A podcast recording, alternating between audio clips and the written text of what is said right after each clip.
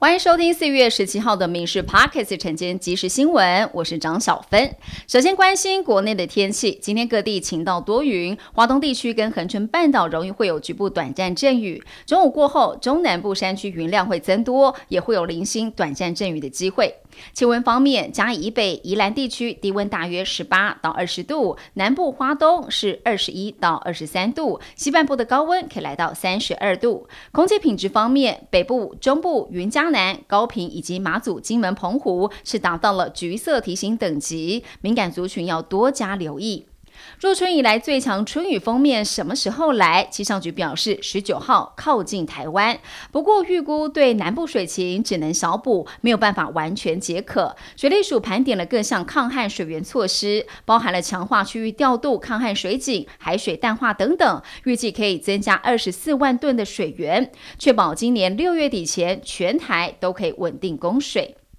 在过去近三年，搭公车或捷运等等交通工具，没有戴口罩可能会被请出去。但现在口罩令松绑，今天开始搭乘大众交通工具不用再强制戴口罩了，改为建议佩戴。包含了校车、幼儿园专用车也都比照办理，而只剩下医疗院所还有救护车要强制来戴罩。不过民众还是说外出会戴上口罩。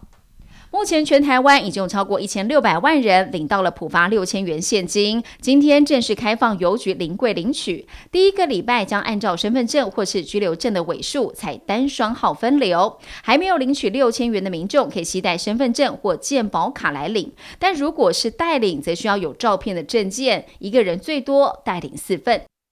中央银行利率生生不息，冲击到民众对以房养老的生贷意愿。目前总共是十五家银行承办以房养老的业务。根据金管会统计，首季有六家银行业绩是挂单，其中五家是民营银行。一家民营银行主管表示，与其申请以房养老，不少银法族比较能够接受以租养老，也就是把房产信托给银行，由银行代为管理，申请人只需要付银行的管理费，可以保住房子。又可以收取租金，赚取稳定的现金流，子女也没有继承上的问题。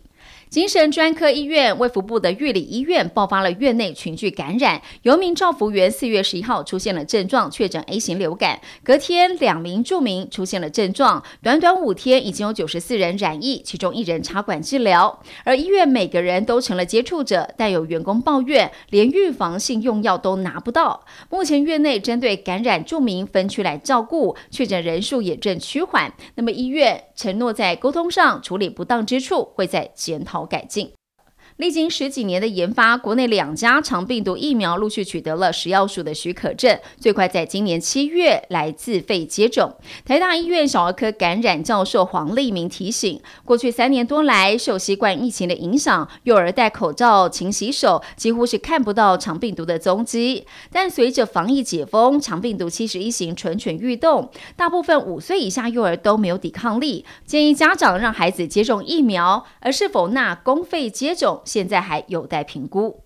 新台马轮今天起航行南干东引航线，每天会有一班次航行南干东引航线，隔天再从东引回南干，每一航程大约是两小时。经济舱的座位票价每人全票四百元，半票是两百元。台马之星每周二周休时也会交由新台马轮航行来回基隆到南干，预计是六月一号起，新台马轮将接手台马之星航行基隆到马祖，每天会对开一航次。法国国民议会有台小组主席访团今天起访台四天，期间将会觐见副总统赖清德，拜会立法院长尤锡坤。外交部表示，从法国国民议会前年十一月首度通过挺台决议之后，国民议会有台小组持续的扮演深化台法关系的重要推手。这届人数更名列国民议会各友好小组前茅，充分凸显法国国会跨党派有我共识。在中国对台军事演习的时候。后，博多黑也不遗余力，第一时间推文挺台。以上新闻由民事新闻部制作，感谢您收听。更多新闻内容锁定下午五点半《民事 Pockets 晚间即时新闻》。